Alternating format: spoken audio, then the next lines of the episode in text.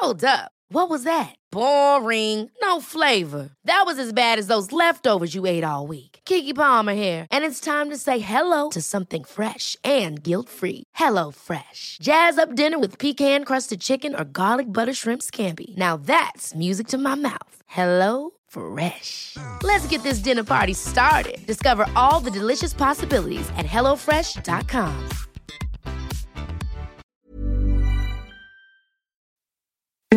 Escuchas. Escuchas un podcast de Dixo. Escuchas. Nutres. Nutrición y salud en Dixo. Con Fernanda Alvarado, Sol Sigal y Mariana Camarena. Por Dixo. La productora de podcast más importante en habla hispana.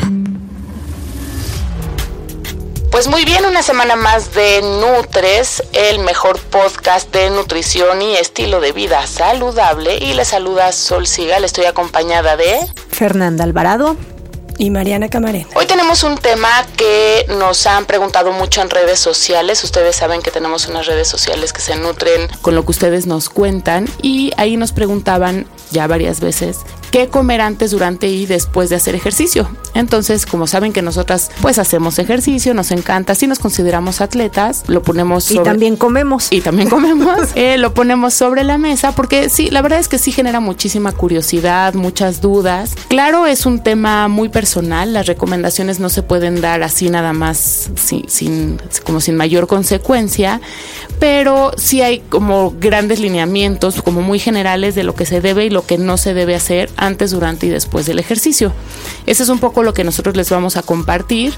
Ya les digo, nada de todo esto sustituye la visita a un nutriólogo, un médico, no estoy diciendo un entrenador, estoy diciendo a alguien que sepa de nutrición y que les pueda decir qué comer antes, durante y después, porque la experiencia no necesariamente hace ciencia y nosotros lo que les compartimos aquí es lo que la ciencia ha dicho que es lo correcto y que no pone en riesgo tu salud ni tu desempeño atlético. Entonces, si están de acuerdo, pues vamos a darle caña a qué comer antes, durante y después de hacer ejercicio. Ni bueno ni malo.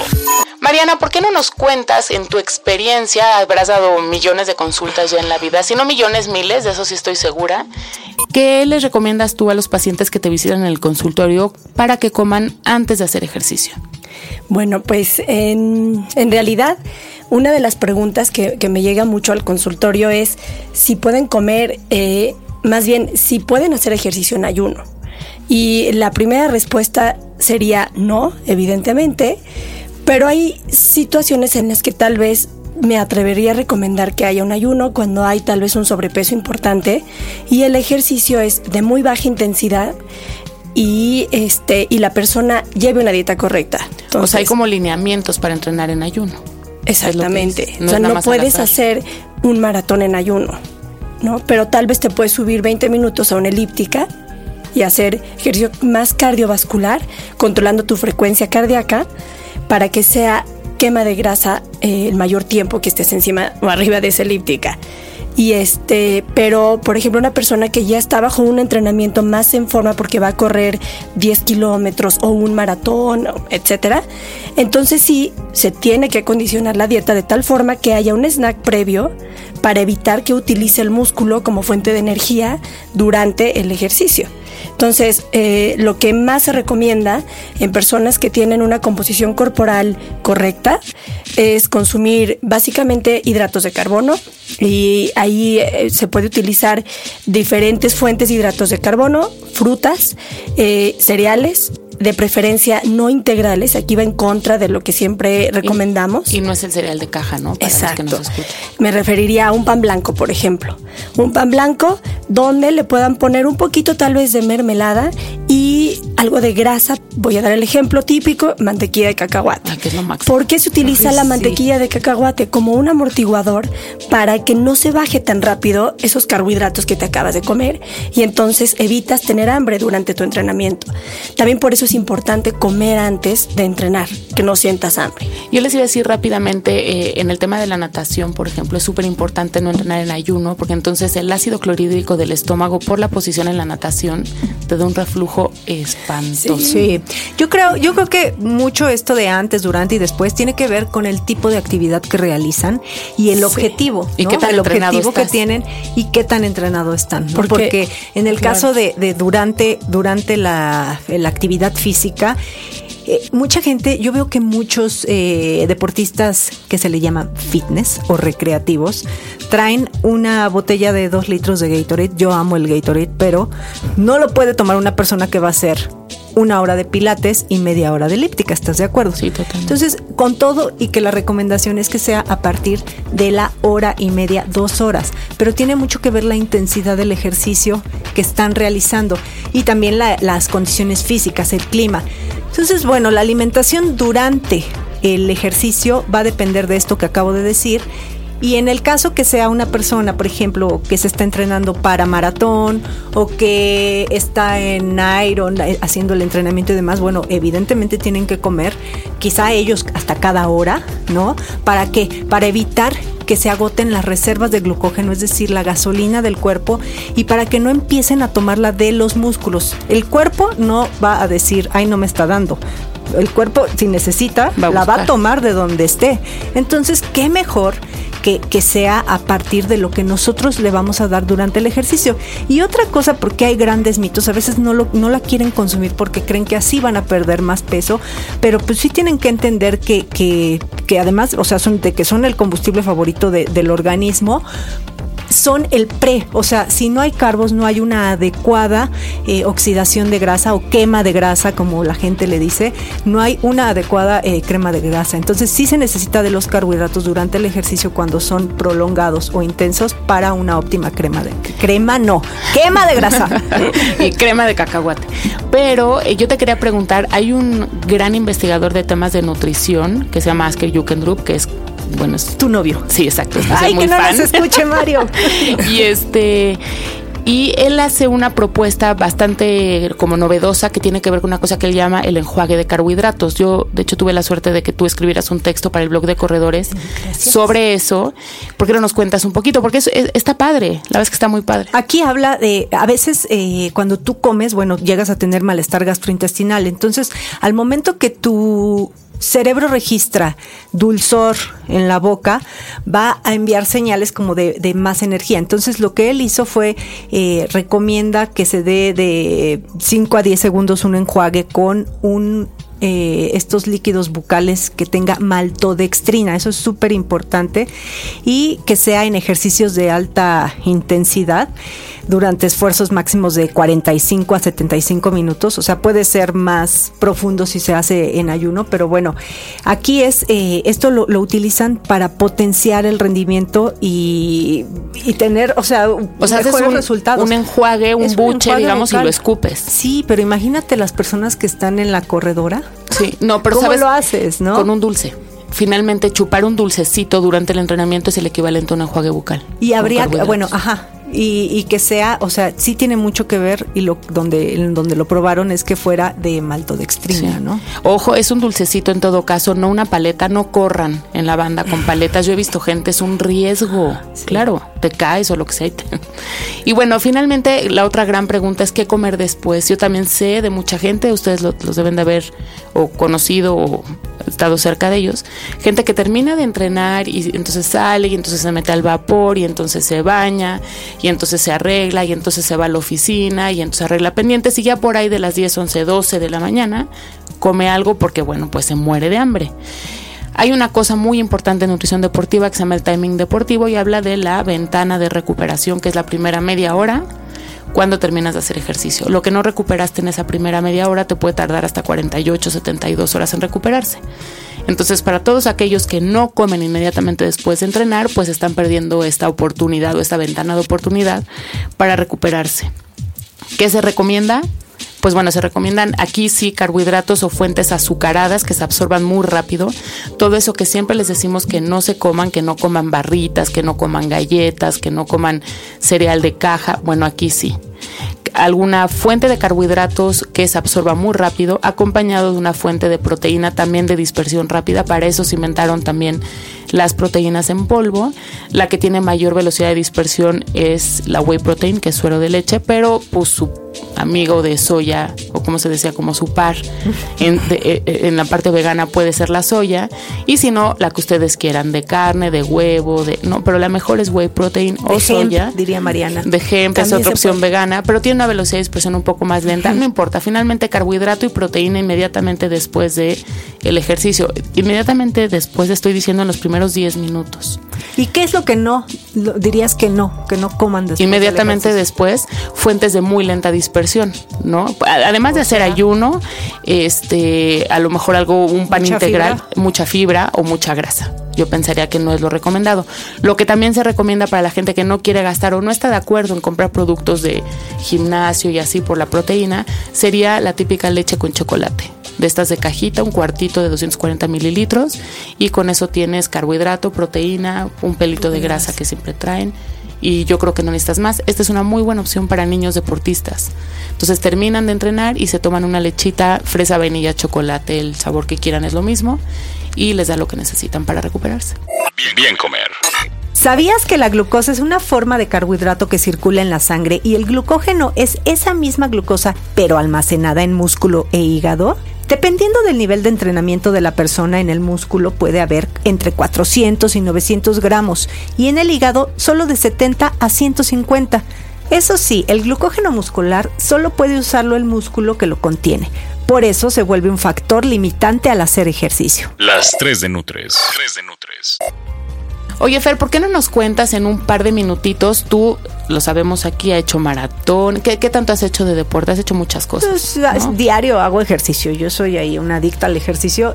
Maratón solamente he hecho uno. Bueno, pues se dice fácil. Pero cuéntanos, ¿qué comes tú o qué come tu hija eh, antes de hacer ejercicio? ¿Cuál es tu experiencia? Bueno, en casa jamás, jamás salimos sin desayunar, sobre todo, por ejemplo, en el caso de mi esposo. Mi esposo es un ah, corredor y, y él, por ejemplo, lo que hace es que ahí depende mucho del gusto y la tolerancia tolerancia y también a la hora a la que entrenas. Entonces, por ejemplo, en el caso de mi esposo, mi esposo toma bebida deportiva. ¿Por qué? Porque a él no se le da desayunar. Y mira que me canso de decirlo y repetirle y no se le da. En mi caso, como yo tengo un espacio largo en lo que me levanto y a lo que voy a, en lo que llego al gimnasio, yo sí tengo oportunidad de comerme un plato con avena, que soy fan, fan, un plato de avena que pongo a cocer en la noche. A mí yo no tengo problema, hay gente que puede no tolerarla porque es rica fibra, ¿no? Y aparte de las dos fibras, entonces yo pongo en la noche un plato a remojar con avena, eh, láminas de manzana y almendras y al otro día lo caliento y este y eso es lo que desayuno.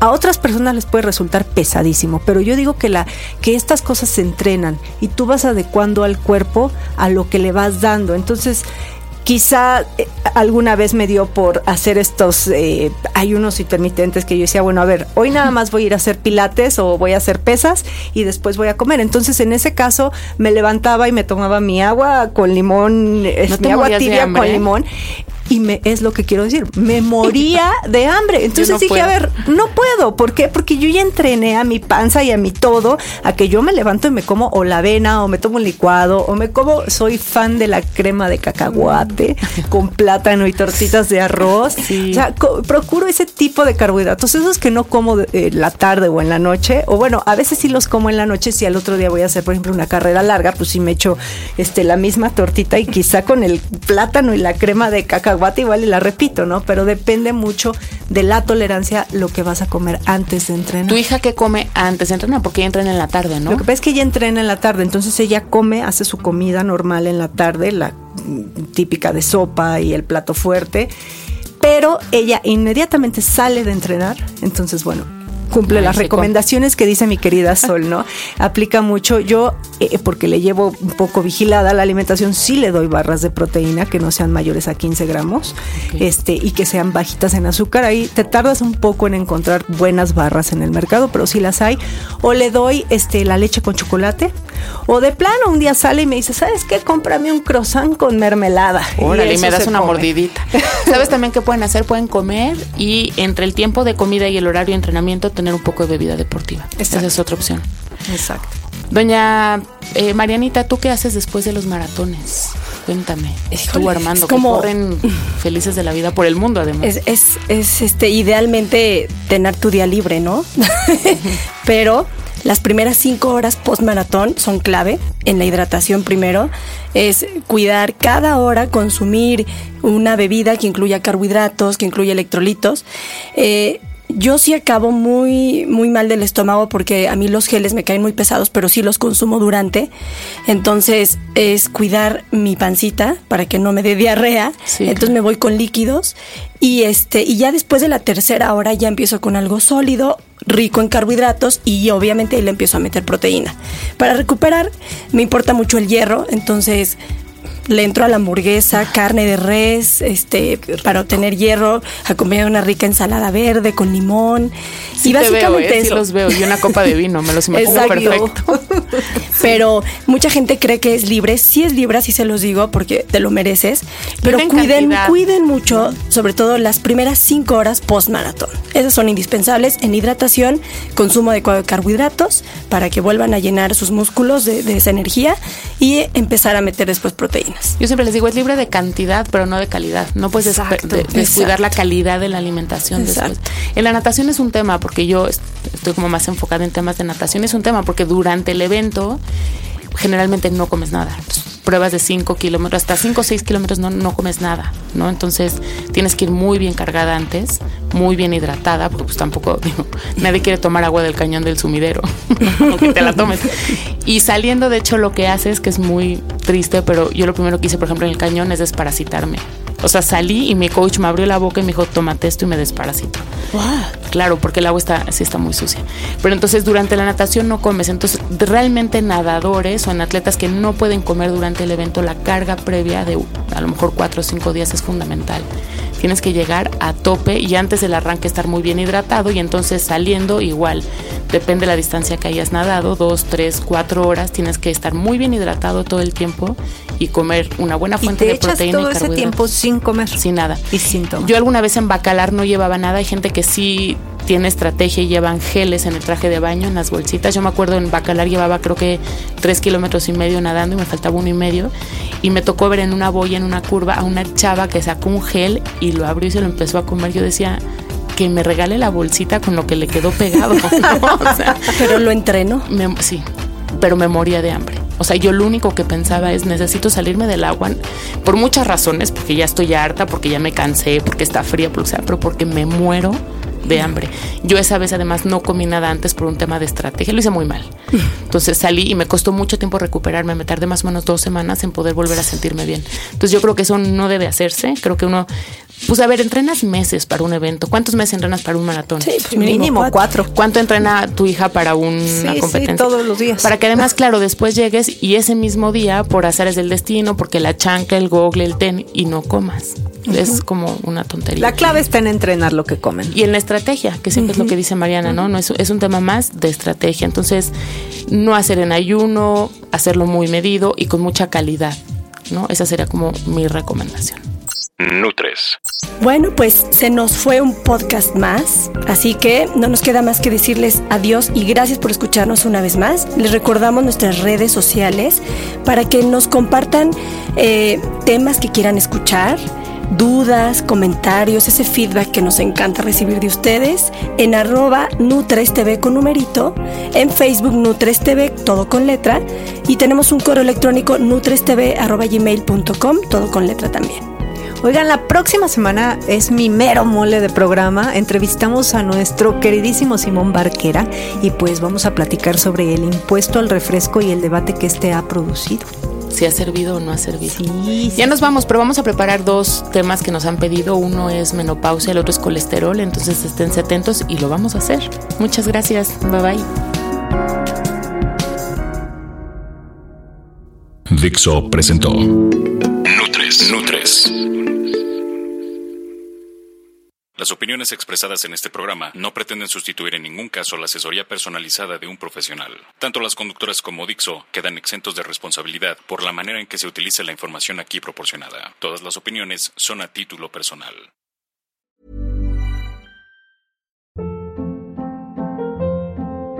Hold up. What was that? Boring. No flavor. That was as bad as those leftovers you ate all week. Kiki Palmer here, and it's time to say hello to something fresh and guilt-free. Hello Fresh. Jazz up dinner with pecan-crusted chicken or garlic butter shrimp scampi. Now that's music to my mouth. Hello Fresh. Let's get this dinner party started. Discover all the delicious possibilities at hellofresh.com.